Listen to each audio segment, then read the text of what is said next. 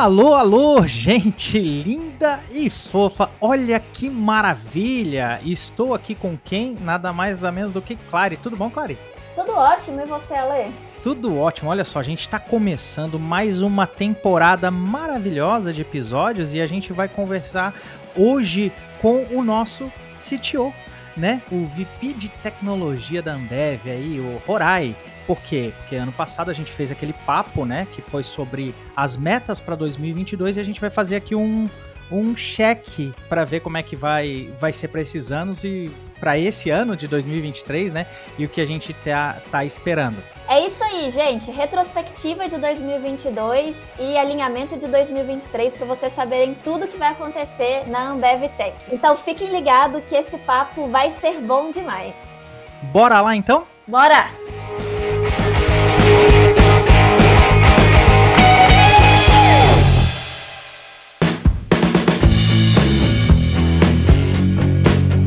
É isso, pessoal, e agora eu gostaria de apresentar para vocês, ou melhor, que ele faça as honras e se apresente o nosso honorável vice-presidente Rai. Quem é você? Fala pessoal, tudo bem? É bom. Meu nome é Eduardo Rorai, né? As pessoas às vezes não sabem que me chamo Eduardo, não me chamo de Rorai. É, sou CTO e vice-presidente de tecnologia da companhia, da, da Ambev. Eu estou há três anos nessa função. Né? Eu, eu vim de sete anos trabalhando na Amazon, ajudando a expansão da Amazon Web Services aqui, aqui na América Latina. É, eu sou formado em ciência da computação, então eu amo tecnologia, adoro programar desde, enfim, desde os 12, 13 anos. É, e do lado mais pessoal, assim, eu tenho uma filha de quatro patas, que é a Dama, ela tem 5 anos e 6 meses, né? A gente adotou ela faz um ano aí. É, e do meu lado é isso. Mas estou muito, muito feliz de estar aqui com vocês. Esse é pai de pet mesmo. Vocês viram que ele sabe até os meses que a cachorrinha tem, né? É mesmo, né? Né? No detalhe, né? 5 anos e tanto. Oh, que legal. É aquela que nós conhecemos no último vídeo, né? Que, que rolou pra companhia inteira, né? É, ela fez uma participação especial aí, ela, ela queria participar um pouco do dia a dia da companhia e ela ajudou no vídeo.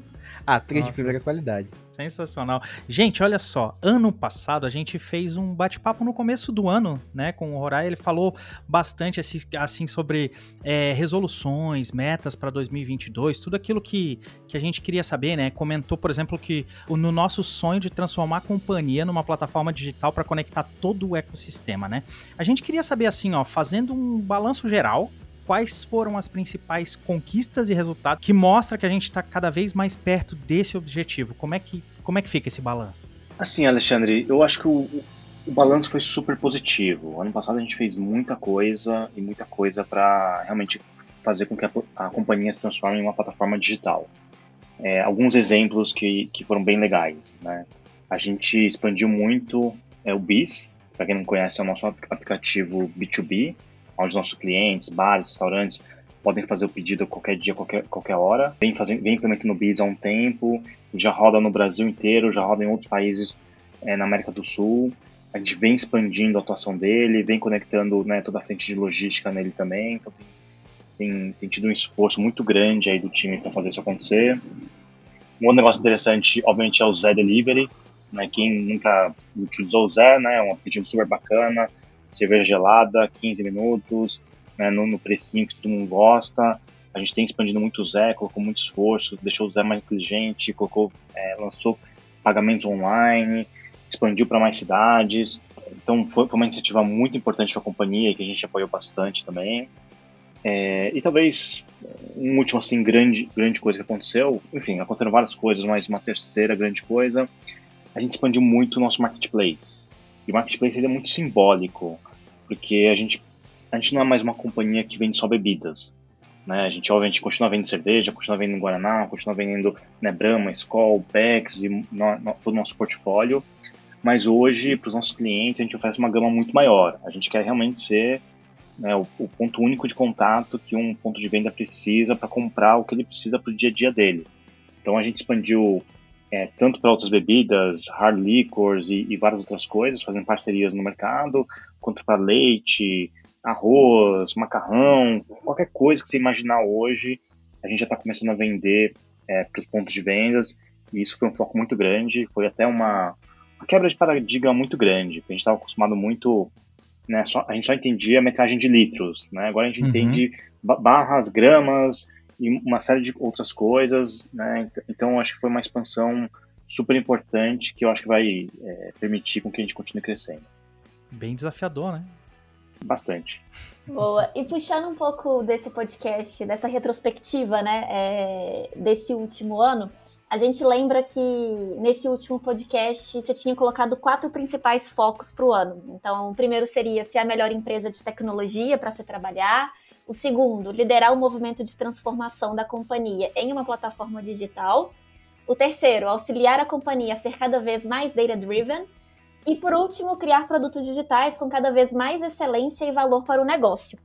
De forma geral aí, o que, que você acha? Qual deles foi o mais desafiador na sua visão, assim, e por quê? Essa é uma ótima pergunta, Clarissa. É uma pergunta difícil. É, mas pensando assim, é, eu acho que o mais desafiador é sempre a frente de, de dados, né? Dados e analytics. Uma porque tem toda uma parte técnica, né? Da gente fazer um data lake, o data lake está bem conectado com o sistema, os dados virem na qualidade, no tempo correto.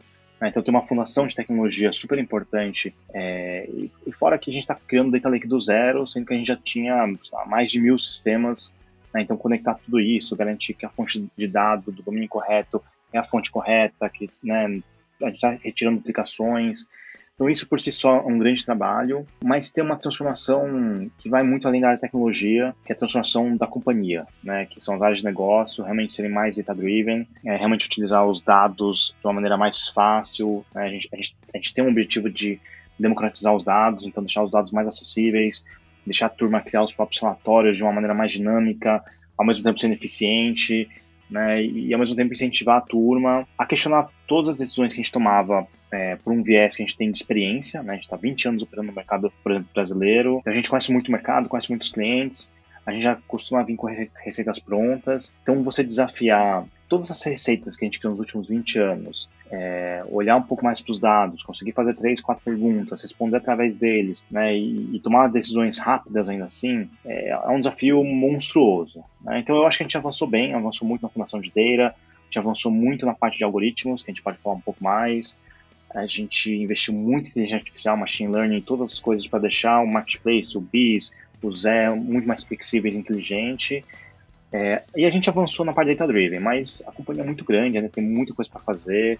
É, eu acho que dá para a gente dar saltos maiores. Né? Então eu acho que essa frente ainda é uma frente que a gente quer colocar mais foco e eu ainda acho que tem um roadmap assim de mudança muito grande pela frente. Cara, é muito, muito legal ouvir essa resposta, né? A gente entende que como todo mundo fala, dados é o petróleo, né, hoje em dia e, e tal. Então, com certeza, ter essa mudança de orientação para servir e tornar os dados mais acessíveis é um desafio muito grande, né? A gente é, tava conversando isso outro dia, né? A gente começa a pensar até mesmo as nossas APIs como parte do produto que a gente está oferecendo, né? Não é só a interação com o usuário ali. Tá, entendemos. Data driven é um grande desafio, mas se fosse para você elencar os desafios para este ano, igual você fez ano passado, além de data driven, é, quais outros você acha que, que seriam os desafios para nós aqui em 2023? É, deixa eu fazer um comentário antes sobre o que você falou do dado ao novo petróleo, uhum. né? E, e eu, eu, acho que estou longe de, de falar que ele não é, né? Mas é muito interessante porque você fala assim, se eu te der um galão de petróleo, o que, que você faz com ele hoje? Você não consegue fazer nada. Né? O petróleo por si só, ele não é útil no seu dia a dia, né? Assim como o dado, se eu te der um dado só, ele não é útil, né? O que é útil é a aplicabilidade dele, é você transformar o petróleo na gasolina, no gás, e conseguir cozinhar, e conseguir colocar no seu carro, e viajar, né? Então eu acho que a gente está muito nessa jornada, assim, a gente considera que o, o dado é o petróleo, a gente né, consolidou bem o nosso petróleo, e agora a gente está desenvolvendo os casos, né? Como, como que a gente faz com que a companhia utilize melhor essa força motora, né, os casos que, que o petróleo, que os dados podem dar para a gente. E isso, de novo, abre um milhão de possibilidades que eu acho que é um pouco onde a gente está hoje. Né? Indo para sua pergunta, quais são os focos do ano? Eu, eu, nem lembro o que eu falei no ano passado, tá? Não lembro nem o que eu comi ontem, muito mais do que eu falei no ano passado. É, Mas, é, eu tenho uma memória muito ruim. Mas eu acho que se você pegar o, o, que eu falei no ano passado e o que eu falar agora, você vai ver que é muito parecido. A gente não. A estratégia é algo que tem que. É um direcional, né? Um direcional do, de onde a gente, como companhia, quer ir, aonde a gente, como área, quer ir. É, então eu acho que vou falar um pouco do, dos direcionais, um pouco até dos meus, dos meus objetivos. Obviamente vão ter algumas mudanças, mas eu tenho certeza que são mudanças baseadas no que a gente aprendeu, né? Um pouco mais de foco no negócio deu certo, tira foco em alguma coisa talvez não deu tão certo, mas você vai ver que provavelmente ah, 80% é igual assim, né? E talvez eu, eu fale agora de uma maneira diferente, né? Então, para mim, alguns objetivos, né? É, da estratégia, assim. Primeiro, com certeza, é um pouco do que a gente vem falando de, de fazer com que a companhia vire uma plataforma e, através disso, levar muito valor para o negócio. Né? No, no, final, a gente quer que a companhia cresça, então, muito focado né, na expansão, amadurecimento, melhorias do B2B, melhorias de tudo que a gente tem para o consumidor, Zé Delivery, expansão do Zé Delivery, né, novos jeitos de comprar através do Zé Delivery, programas de fidelidade no Zé, é, marketplace que eu falei um pouco anteriormente. Então, foco muito grande, plataforma, valor para o negócio, crescimento da companhia. Né? Isso, por si só, já traz um outro foco, que é, por exemplo, a gente ter uma logística mais flexível, uma logística mais inteligente, uma logística que dá mais opções né, para o bar comprar, agendar a entrega, ele vê que não tem um produto, poder escolher outro, uma expectativa de entrega com estoque mais claro né, para os pontos de venda. Então, a melhoria do B2B, você deixar o o, o ponto de venda comprar no dia que ele quiser, sem precisar falar com ninguém, ele pode comprar à noite, madrugada, e para a gente tanto faz, requer uma mudança na logística, uma mudança nas nossas fábricas, as nossas fábricas serem mais inteligentes, terem mais dados, conseguirem fazer a produção baseado no que, no, no que os clientes estão comprando quase que em real time. Né? Então tem uma parte muito importante aí do supply chain é, que a gente está atuando muito forte, é, que continua sendo investimento para adicionar valor para o negócio. Né? É, o terceiro que eu diria é a parte de dados, que eu já falei, data lake, democratizar os dados, os algoritmos. É, a gente quer fazer dynamic pricing, dynamic é, flash dinâmico, de acordo com dia, horário, opções. Né? Então tem toda uma evolução de inteligência mesmo, que na escala que a gente está, com marketplace, com mais de mil SKUs, você só consegue fazer hoje com algoritmo. Né? Dez anos atrás, quando a gente tinha Brahma, Skoll e Antártica, você fazia na mão. Você tinha três pessoas lá, faziam toda a programação era muito mais fácil. Hoje, com mil escalas, não dá mais, né? Então a gente tem que ter muita inteligência que a gente está aportando nisso. Né? Então a parte de data continua sendo um foco muito grande. Então a parte importante, que eu chamo de fundação de tecnologia, que é a nossa cozinha, eu garantir que, cara, todos os nossos processos de, de excelência técnica, fazer produto bem feito, medir o impacto no negócio, ter uma engenharia de qualidade, que as APIs se conectam, que o dado no final está lá certinho no Data Lake, né? Então tem uma parte de excelência técnica, fundação, é, que a gente tem uma obrigação muito grande de continuar colocando KPIs, continuar evoluindo, garantir que não basta só você ter um, um app bonitão, mas o back-end também tem que ser legal, tem que ser bonitão, as APIs tem que estar conectadas, tem que falar em real time, tem toda uma cozinha aí que é super importante, que ela não é tão visível, mas a gente tem dado cada vez mais luz, medindo, colocando KPIs e, e deixando o time focar nessas melhorias também. Né? Então, melhorar essa fundação eu acho que é um, um tema sempre super importante. É, e talvez o último ponto é a gente quer sim continuar sendo né, uma das melhores empresas de tecnologia para se trabalhar, a gente quer sim ter o melhor time, a gente quer ter a melhor marca no mercado, a gente quer ter o time que consegue mais se desenvolver, independente se você entrar como júnior, sênior, pleno, como gerente, como diretor, a gente quer que né, você tenha opções de se desenvolver dentro da companhia, seja em funções de negócio, que é um negócio que a companhia já faz há muito tempo, seja em funções mais técnicas, né? Porque não entrar com um desenvolvedor júnior, virar um desenvolvedor pleno, sênior, virar um arquiteto, um principal, eventualmente se quiser ir para um modelo de gestão I, se não virar um distinguished. Então a gente está criando muita coisa para permitir um career path, seja gerencial, seja mais técnico, né, para todo o time. E isso sempre com muita, levantando muita questão de inclusão, diversidade, equidade, tem sido um foco muito grande que eu acho que a gente, como de tecnologia, estava para trás, então a gente tem uma missão muito grande de fazer catch-up. Tá? Então eu acho que eu falei talvez cinco, quatro, cinco coisas que vão ser o foco aí para esse ano e que eu acho que talvez uma outra coisa nova, mas eu acho que não muda muito do, do que a gente conheceu no ano passado também. É, olhando a colinha aqui, realmente é bem parecido, né? Mas pegando o gancho, principalmente dessa última, dessa última parte, né? Onde você falou aí bastante do, do nosso time interno, né? De como a gente olha para as pessoas, para nossa gente, vamos falar assim. A gente considera que esse é o primeiro ano que realmente a gente está num cenário pós-pandêmico, né? Onde a gente passou por vários desafios aí, várias coisas durante todo esse período e é a primeira vez que a gente está realmente um pouco mais confortável em dizer que a gente está num período pós-pandemia. O que que vem desse período de aprendizado? O que que fica para as nossas pessoas internas, né, dentro disso, tipo, coisas como modelo híbrido, trabalho remoto, formas de rever algumas coisas, como, como é que a gente aprendeu com isso e o que, que a gente quer levar para frente e, e, e, trazer de, de melhoria para o nosso time? Essa é uma ótima pergunta também. Assim, é, você vê tanto no, no âmbito maior do mercado e no âmbito nosso, nosso time e companhia. Né? É interessante você ver que todas as empresas que tinham e-commerce, elas bombaram, né, nos últimos, sei lá, de 2020 para 2022, a gente incluindo, né, o nosso B2B cresceu, assim, lá, 10 vezes pelo menos em termos de faturamento, né, digitais do que era digital antigamente, do que é digital hoje, o Zé Delivery obviamente cresceu muito durante a pandemia, então eu, eu acho que teve, né, o modelo durante a pandemia mostrou que a gente como população consegue comprar quase tudo digitalmente e se adaptou para o modelo que talvez todo mundo previa que ia demorar 5 a 10 anos, demorou 2 anos, né, para chegar nos níveis de digitalização que está hoje. E ao mesmo tempo, acho que a contrapartida disso é que o pós-pandemia mostrou também que esse é um, o digital é um mundo legal, mas o físico é um mundo legal também. Né? Então as pessoas voltaram a se encontrar nos bares, voltaram a fazer festas presenciais, voltaram a ir para o supermercado comprar é, fisicamente, voltaram para o shopping é, talvez em um ritmo menor né, é, do que pré-pandemia. Eu acho que teve um balanço maior entre o digital e o físico, mas nenhum dos dois prevaleceu, né? Que o digital, né, obviamente em algum momento da pandemia, o digital virou maior do que o físico. O, o, hoje não dá para falar que o físico também voltou ao que era antes. Né? Então os dois, né, o digital cresceu muito, o físico conseguiu se prevalecer nessa volta. Então mostra que no final é, os dois modelos, né, seja o modelo digital, o modelo físico, uma combinação dos dois, provavelmente é a melhor estratégia. Né?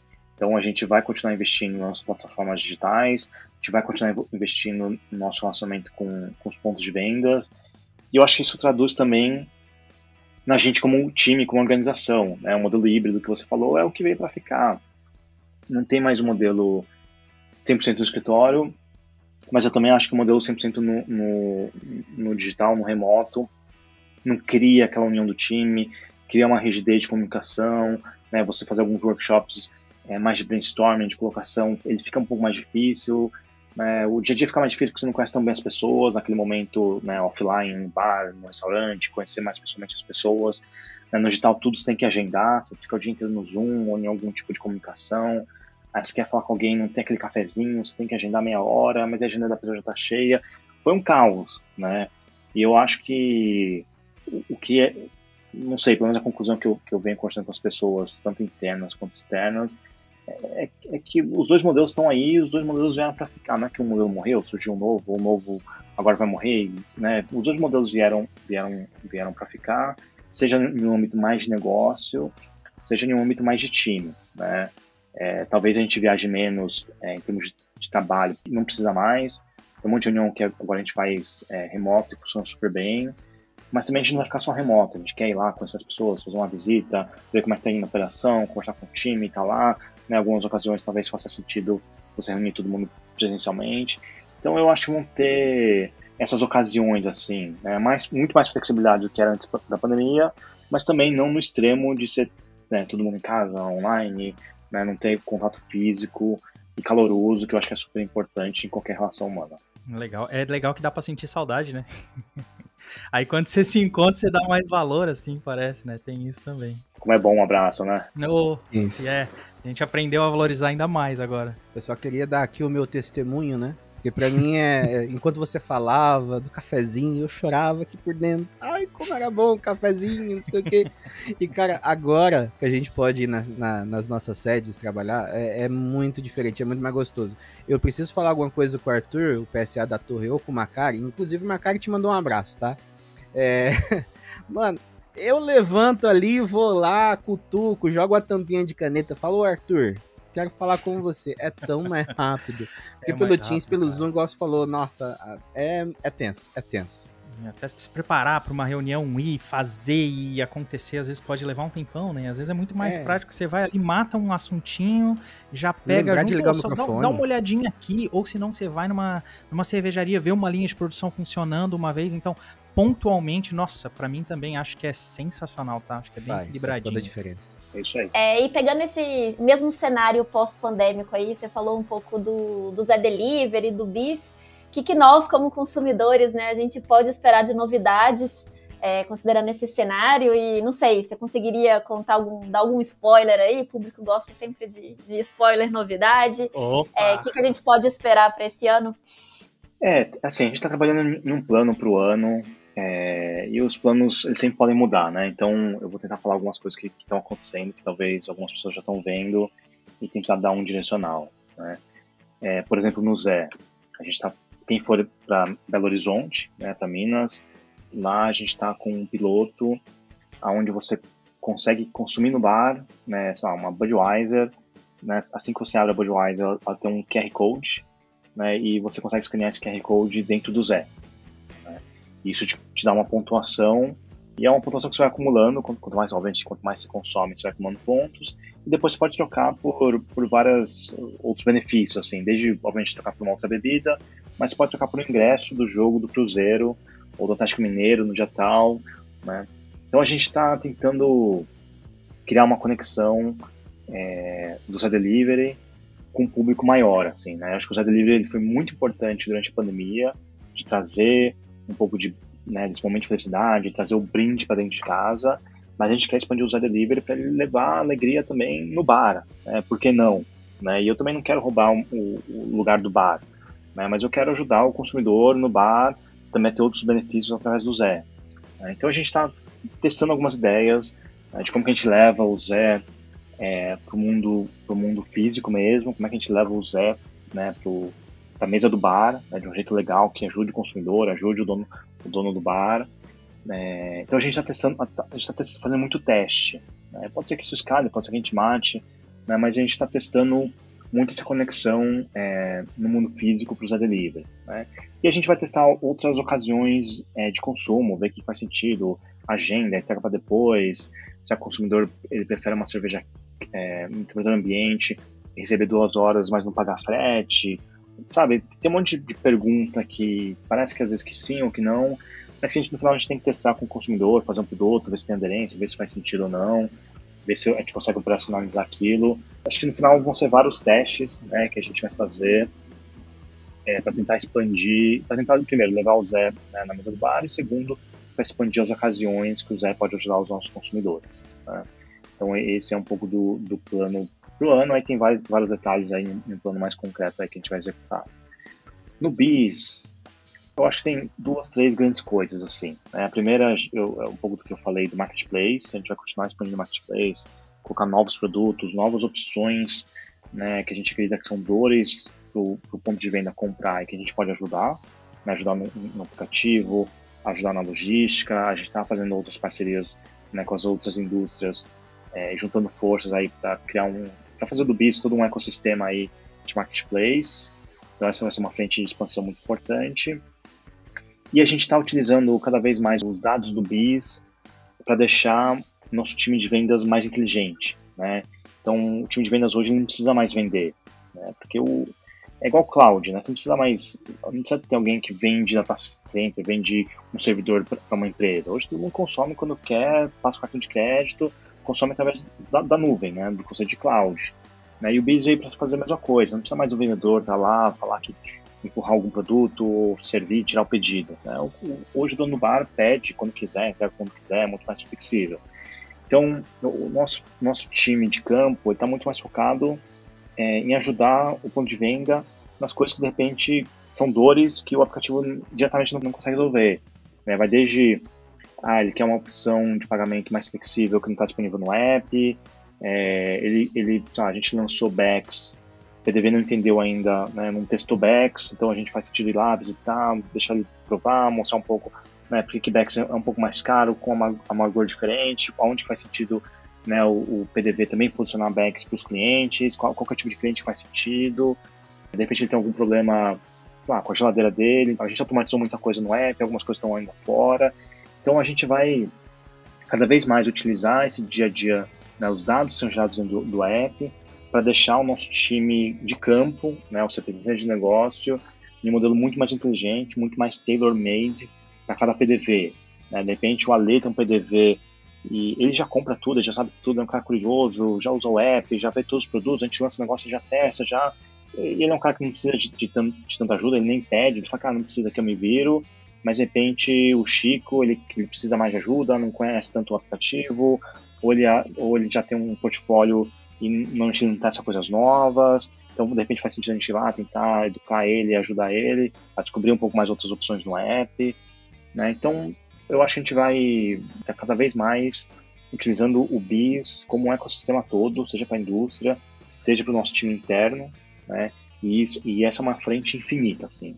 Né? Acho que isso abre portas para a gente fazer um monte de coisa para deixar o nosso time de campo mais inteligente, mais flexível, mais tailor-made, ajudar o ponto de venda de, de maneiras diferentes, né? Deixar a nossa logística também melhor, mais eficiente, mas também que atenda mais os PDVs. Então a gente está testando um monte de modelo, assim, uma evolução desse ecossistema que, que vai ser bem legal também. Adorei esse piloto de, de BH. Eu sou de BH, quando eu for para lá, vou, vou testar, pode deixar. pode testar, abre o Zé, vai no bar, e aí você dá feedback pra gente aí. É legal. Viram consultores, né? Os nossos vendedores viram consultores, né? Atacando pontos é, realmente para ajudar. Cara, muito legal, muito legal. É, essa é uma transformação gigante e é legal, assim, é muito data-driven também, né? que pela escala que a gente está, a gente democratizou o acesso ao app. É, hoje tem muito mais clientes, bares, restaurantes utilizando o app do que a gente tinha 3, 4 anos atrás. Então a gente conseguiu atender muito mais gente de uma maneira bem mais certeira. Né? E cada vez mais os dados vão ajudar a gente a refinar esse modelo. É, tem muito disso que tá, tá acontecendo, a gente vê acontecendo muito assim, né? O pessoal fala de de IA, do, do que, que as IAs estão fazendo pela gente, né? Tipo, o próprio chat GPT, que hoje todo mundo vai consultar as coisas no chat GPT, vai ver o que, que é capaz de fazer, o pessoal tá super impressionado, ou gerar imagem lá com um modelo de Stable Diffusion, né? Que, que usa uma técnica de Transformers com GAN lá para poder gerar umas imagens e tal. E, cara, eu, a gente olha assim e vê que, na verdade, tudo isso pode ser um auxílio pra gente, se a gente souber utilizar com inteligência, né? É tipo quando saiu a máquina de costura, né? Teve algumas pessoas que se assustaram com aquilo e teve gente que não, cara, eu preciso aprender a usar essa máquina de costura e extrair o melhor do meu time para que essas entregas tenham mais qualidade, mais valor, mais padronização e me preocupar com aquilo que realmente importa. E eu acho que a gente acaba valorizando muito mais as competências dos nossos colaboradores quando a gente pensa desse jeito, né? É, e conseguir utilizar o que, o que cada um, seja um algoritmo, seja um chat, chat GPT, seja né, nosso up time é, nas forças e no lugar correto. Né? Mesmo o chat, chat GPT, assim, é muito legal, ele, ele, gera uma conversa, gera um texto, tem, tem um negócio ali muito bacana, é, mas não necessariamente o que está lá é verdade. Né? Então, em que situações que faz sentido né, você, pega, você confiar em um texto que ele é gerado por uma máquina, ele não, não necessariamente ele tem um raciocínio, apesar de parecer que às vezes que ele tem, né? É, mas tem muitos modelos ali avançados para criar aquela resposta baseado em, em outros textos. É, e, e, tem situações que, que, você pode confiar nesse texto, tem situações que de repente, sabe, uma resposta jurídica né, super específica, cara, de repente você não pode. Né? Então você conseguir acertar as ferramentas, acertar a pessoa, a habilidade, né, na, na, dor, na, na, necessidade correta, que eu acho que é sempre o desafio. Né? Acho que ferramentas hoje tem um monte por aí, né? algumas mais caras, algumas mais baratas, algumas open source, algumas não. Né? Tem pessoas com habilidades X, Y, Z que você encontra. Eu acho que conseguir combinar essas coisas em uma dor específica né? e conseguir resolver aquela dor, que eu acho que é o, é o desafio aí de, de todo mundo, todas as empresas. Entender que ferramenta é ferramenta, né? Por mais incrível que ela seja, é uma ferramenta. É isso. Cara, eu quero falar agora um pouquinho de identidade. É, em 2022, eu tenho até um caso sobre isso que eu contei no episódio passado, mas enfim. É, em 2022 a gente falou muito sobre posicionar a Ambev Tech como essa empresa de tecnologia, né? Como esse braço de tecnologia da Ambev e do grupo como um todo. E para isso nós fizemos o grandioso Tech in Tears, que a gente trouxe nomes internacionais e gente que é autoridade na área. Kent Beck teve aqui, Fabiane Nardon teve falando com a gente, além de todo o time de business da, da própria Ambev também. A gente teve os meetups, do, um dos quais eu consegui até participar também, que foi maravilhoso, espalhados pelo Brasil, aonde a gente tem o nosso pezinho, a gente chamou a comunidade para falar de tecnologia com a gente e dizer: ei, a gente faz a melhor cerveja do mundo, mas a gente também produz a melhor tecnologia do mundo também. Né? É, 2023, a gente vai ter esse mesmo movimento? Você consegue dar um spoiler pra gente do que vem por aí de de identidade também? É, assim, identidade ela é super importante pra gente. É, e eu, eu acho que ano passado foi um ano importante, a gente formalizou o Tech Cheers, né, seja no, no, grande evento, seja nos meetups, a gente participou de vários eventos de mercado, é, eventos maiores como o TDC, eventos mais nichados, é, de design, de produto, a gente precisou de muito evento de produto, evento de engenharia, então eu acho que foi um, um ano de da gente expandir muito é, e colocar um pouco da cara para fora. É, eu acho que a gente cons conseguiu construir uma, uma, boa marca. Todo mundo que eu, que eu conversei assim no final do ano, até mesmo candidatos externos, né? Eu, eu vi que as pessoas estão se aplicando nossas vagas por conta de tudo isso que elas estão ouvindo a gente fazer é, às vezes ouvi uma notícia, às vezes participou de um meetup, às vezes participou de um evento, às vezes participou do Tech Cheers né, no grande evento. Mas eu acho que a gente, a gente, como a gente abriu muito, a gente ficou muito conhecido. É, e, e, de novo, eu acho que isso tem trazido bons resultados para a gente. Né? É, esse ano, eu, eu acho que a gente tem alguns grandes objetivos né, em termos de identidade. Uma é, que talvez seja mais interna, mas que eu acho que é, ela é importante para a gente como, como, como Ambevtech, como braço de tecnologia, que acho que a gente não falou muito sobre ela ainda, que a gente conseguir globalizar os produtos que a gente criou, é, seja para o Brasil, seja para a América do Sul. A gente passou os últimos dois anos, dois anos e meio, três, investindo muito é, para resolver as dores que a gente tinha aqui no Brasil, que é um dos mercados mais difíceis, mais avançados né, da companhia no mundo todo. É, e a gente descobriu, talvez nos últimos seis meses, um ano, é, que a companhia, por mais diferente que ela seja em cada país, porque né, nasceu, de, nasceu de várias fusões aquisições, ela é muito mais parecida do que diferente. Né? Então a gente começou a ver que, cara, a dor de logística de última milha para entregar, para ter uma logística mais flexível, é o que o México também precisa. Né? O marketplace que a gente está lançando é um negócio que a África e o pessoal do, do Caribe também precisa. Né? Então a gente começou a se posicionar é, não só como um hub de tecnologia para o Brasil, mas a gente está cada vez mais posicionando como, como hub tecnologia é, é, para desenvolver produtos de excelência técnica para o mundo todo, é, principalmente no, no contexto é, da companhia, né, para a Ambev como o mundo todo.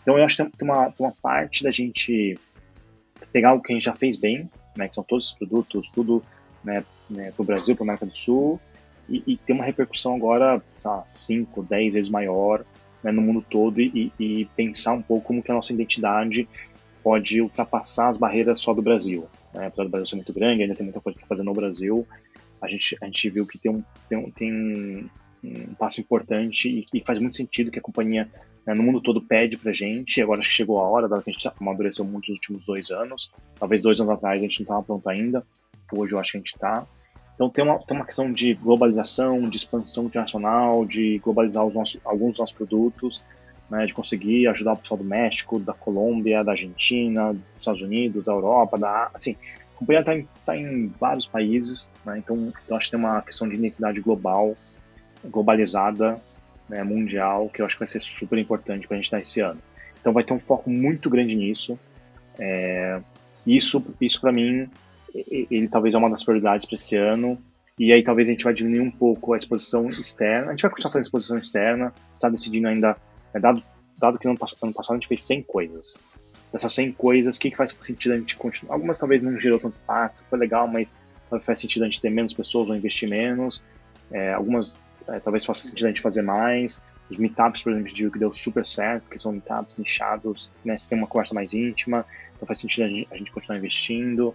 Então a gente está analisando né, nesse cenário que a gente quer expandir mais globalmente né, e, e, ser mais assertivo no Brasil.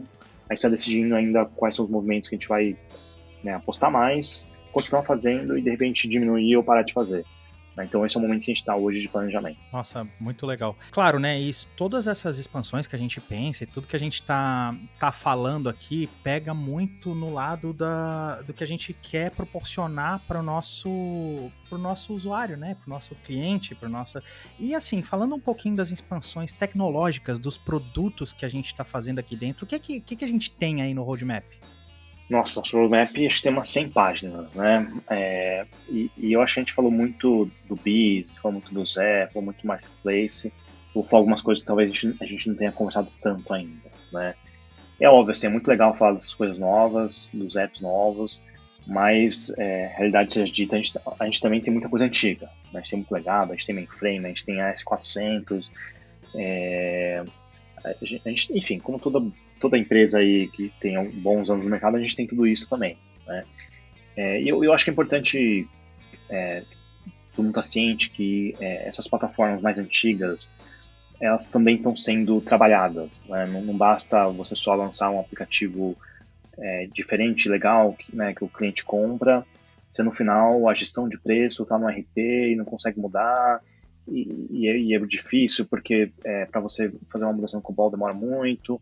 Né? Então a gente tem, a gente sabe, a gente, a gente primeiro a gente tem consciência né, do, do, quanto que é importante você olhar o que a gente chama de end-to-end, né? desde o pedido ali no PDV até a nota sendo faturada, até cálculo de imposto e tudo mais, né? até a gestão do pedido, até ele ser entregue né, realmente né, para o ponto de venda. Então a gente, a gente gosta de olhar o fluxo de ponta a ponta. Né? E aonde que tem os gargalos, né, onde que a gente pode ser um gargalo para a área de negócio e aonde que a gente acredita que o futuro da companhia faz sentido a gente evoluir. Né? Então, um exemplo, é, acho que talvez um exemplo bem emblemático são os nossos RPs. Né? Hoje no Brasil a gente tem dois RPs, um RP proprietário nosso feito em COBOL, que é o Promax, e um RP totalmente baseado no SAP. É, eu acho que é legal falar que a gente está trabalhando nos dois, né? a gente está realmente modernizando os dois. O SAP está virando SAP for HANA, um projeto que é, que é bem complexo, como todo mundo que já fez isso sabe, mas a gente sabe que é importante a gente dar esse avanço. É, e vão ter várias coisas no SAP for HANA que vão ajudar a gente. E no próprio RP nosso, que é feito em COBOL, a gente conseguiu fazer uma, uma, uma estratégia de, de componentizando, né, e de tirando partes do COBOL, transformando em microserviço, em .NET, com APIs, em um modelo muito mais moderno, né. E apesar de, às vezes, isso parecer uma, uma conversa técnica, né? A, gente consegue, a gente tem conseguido traduzir isso para as áreas de negócio. Né? Então, por exemplo, antigamente, para você mudar o preço da escola de lata no Brasil todo, você demorava mais ou menos 85 etapas. Né? Porque, cara, são seis, são seis geografias, né? Norte, Nordeste, Sul, é, Centro, Centro-Oeste, etc. Cada uma delas você tinha 10, 15 passos, né? várias validações. Então, é, você tinha que ter times espalhados em cada uma das geografias para fazer isso. É, e talvez em algum momento isso fez sentido, né? Hoje não, hoje demora seis, seis né, depois que a gente tirou isso do nosso COBOL, né, a gente centralizou isso em microserviço, é, hoje em cinco, seis etapas, né, uma pessoa né, no nosso escritório central né, do, do, time de vendas, do time comercial, consegue alterar o, o, o valor de um produto para o mundo inteiro. Produto inteiro não, para Brasil inteiro. É, então, em seis passos, a gente mudou o preço de umas copas do mundo. É, isso, isso, apesar de talvez para a cerveja não seja tão relevante, porque ela muda de preço algumas vezes por ano, são poucas vezes por ano, né? Quando você pega um marketplace, né, no, modelo que a gente tem muita commodity, tem, tem arroz, tem, tem açúcar, tem óleo, tem leite, são preços que flutuam duas, três vezes por dia. Antigamente, assim, é, um ano atrás, a gente ficava fazendo descontos estranhos para poder dar uma flexibilidade no preço, mas não era uma flexibilidade no preço, era um desconto que né, não era um desconto de verdade, era só um ajuste de preço. Né? Então, com essa nova capability que a gente fez, gestão de preço, né, em um sistema muito mais moderno, muito mais rápido, né, em um minuto, a partir do momento que alguém pressionou um botão, mudou o preço para o Brasil todo e já está disponível para os clientes. Cara, a gente a, a gente deixou a vida do time de marketplace muito mais fácil, né? muito mais dinâmico. O que eles precisavam de dinamismo de preço, hoje eles conseguem. Né? E agora que esse capability está pronto, se a gente quiser algum dia, e fizer sentido, fazer um preço dinâmico, baseado em um algoritmo que entende, né, lê as tendências de mercado, lê o preço de algoritmos e se autoajusta, a gente pode. Né? É, e é uma decisão de negócio a gente querer fazer ou não. Mas hoje mesmo, manualmente, já, já sim, sanou uma dor muito grande. Né? Então, eu acho que é importante a gente olhar né, na cadeia toda é, aonde estão os gargalos, seja do ponto de vista de negócio, seja do ponto de vista de, às vezes, até de tecnologia, né, porque a gente sabe que para fazer uma mudança no COBOL, o nosso time to market era 50 dias. Né, hoje no microserviço vai, vai 25 dias no máximo. Né? É, então a gente caiu pela metade é, alguma demanda de negócio, a gente consegue pegar em metade do tempo. Então eu acho que você conseguir olhar né, a cadeia inteira, do ponto de vista de negócio, do ponto de vista de tecnologia, né, e convencer a companhia de que faz sentido investir naquilo, ali. Mesmo que às vezes você olha, cara, o que, que eu vou investir um negócio na RT que está lá, está 20 anos rodando, mas que hoje, dado o nosso modo de plataforma, faz muito sentido. Né? Então é legal, a gente tem um roadmap muito grande é, de modernização. É, eu, eu dei alguns grandes exemplos, né? sistema de preço, sistema de promoção, é, de imposto, de logística, assim, tem, tem um monte de coisas que estavam bem estabelecidas na companhia, que hoje, quando mudou de plataforma, a gente está meio que revendo tudo. É, e aí aproveita e já remoderniza, coloca uma tecnologia mais rápida, melhor, né, que se conecta melhor com o restante né, do, do, ecossistema nosso de tecnologia. Né? Então, é, enfim, por isso que eu falo que o roadmap ele é infinito, né? Porque eu, eu abro esse, esse capô aí é, tem vários sistemas, alguns a gente está focando mais, alguns são dores maiores, está modernizando em um ritmo rápido, é, mas é legal ver que a gente está mexendo em tudo que precisa, tudo que é possível, né, até no COBOL, até naquele AS400, a gente está mexendo. Boa. Essa é bem, a, bem a, mentalidade de produto mesmo, né? O produto nunca acaba, né? Ele tem ciclos, né? E a gente vai se renovando e melhorando, melhoria contínua aí. É, tudo, é, mentalidade de produto, de jornada, entender a jornada né, do consumidor, do cliente, do nosso operador de logística, onde que ele passa, de onde que vem aquele dado, mas o dado já existe lá, porque a gente estava replicando em outro lugar, porque não puxa, né? Então isso, isso ajudou, assim, super, acho que foi fundamental é, para a gente olhar a nossa cadeia de ponta a ponta, as nossas jornadas é, e realmente começar a endereçar né, nos produtos é, de uma maneira mais sistemática, mais constante, não sei aquele negócio que a gente começa em um ano, depois termina, mas depois de dois anos você tem a dor de novo. Hoje virou, várias conversas são recorrentes dentro de cada produto. Boa! E a gente está chegando ao fim do nosso episódio. Todo mundo faz o coro. Ah! ah. mas, Rorai, que mensagem você gostaria de deixar para a galera que está ouvindo aí? É, acho que a mensagem final é, é, é um pouco do que eu falei no começo. A gente continua com uma estratégia é, super sólida, que vem funcionando, né, com, com, alguns pilares claros de atuação, é, com muito foco na plataforma, na transformação da companhia, na transformação do negócio da companhia, na transformação das pessoas, né, quando a gente fala de ser mais data-driven, eu, eu, falei, né, tem uma, uma parte de tecnologia, mas tem uma parte de pessoas assim, muito grandes, né, que transcende só o mundo de tecnologia, só o nosso time. Então, a gente está em uma jornada assim que, que ela é multi-year é, e talvez infinita.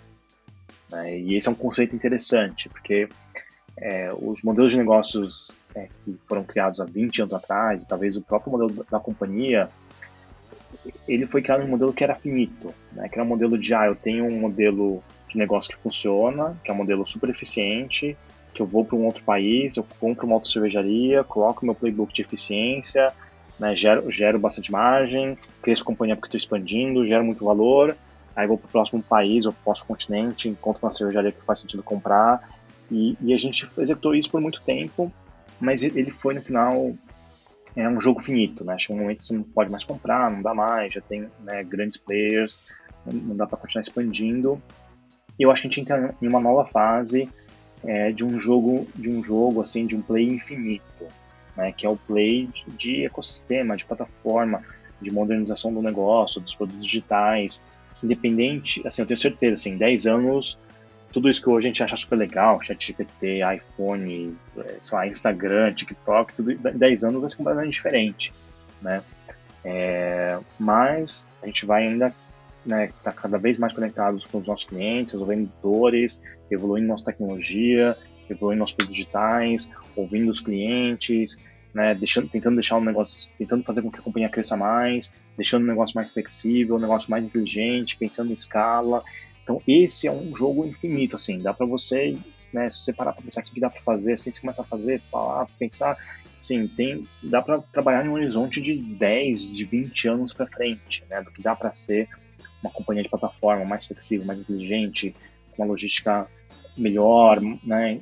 Então eu acho que a gente está em uma nova fase é, eu acho que talvez daqui a um ano, é, de novo nesse podcast, talvez só vai achar chato porque eu vou falar talvez as mesmas quatro, cinco coisas, mas eu acho que a gente está nesse, nesse novo momento, né, momento de, de jogo infinito, de impacto na sociedade, plataforma, e esse vai ser um negócio de vai ser um negócio muito mais evolutivo. Né? Antigamente era um modelo inorgânico, você cresce, compra, boom, né? do nada você dá um, um passo de crescimento. Agora é um modelo orgânico, assim, é todo dia, toda feature, toda melhoria, todo o dinheiro que você investe em alguma iniciativa, ele gera um pequeno retorno, né? É, dando certo, né? Gera um pequeno retorno, esse pequeno, esses pequ vários pequenos retornos compounded vão gerar um impacto muito grande no e longo prazo. Né? Então, eu acho que a gente está em um outro momento, né? então daqui a um ano vocês vão ver que eu talvez eu, eu fale sobre as mesmas cinco, seis coisas, talvez de uma maneira diferente, algumas vão ter sido resolvidas, algumas continuam, a gente volta em algumas outras dores, algumas vão surgindo, mas a gente passa em um modelo muito mais evolutivo, né, que, que eu acho que faz super sentido é, no momento da companhia, no momento da sociedade. Sensacional, meu Deus. Ó, é, a gente quer agradecer demais a tua presença aqui, o seu tempo, eu sei que é bastante concorrido, mas agradecer demais você estar aqui conosco, conversar com o pessoal da Ambev Tech que acompanha o nosso podcast, é, também conversar com a galera que está aí, né, tentando conhecer um pouco mais de quem nós somos, dar os seus recados e tudo. Então vem acompanhar com a gente é, a nossa evolução. E como que você faz isso? Acompanhe a gente nas redes sociais, no nosso site é tudo arroba AmbevTech. Você pode ir lá no Twitter, twittar, conversar com o nosso pessoal da AmbevTech também. Quem sabe levantar a hashtag Rorai por nós, né? Mas enfim, venha interagir conosco, venha acompanhar, venha caminhar com a gente também, conhecendo nossas vagas no LinkedIn e no ambevtech.com.br, tá bom? Gente, muito obrigado pelo tempo de vocês, muito obrigado pela sua audiência e até o próximo episódio. Valeu!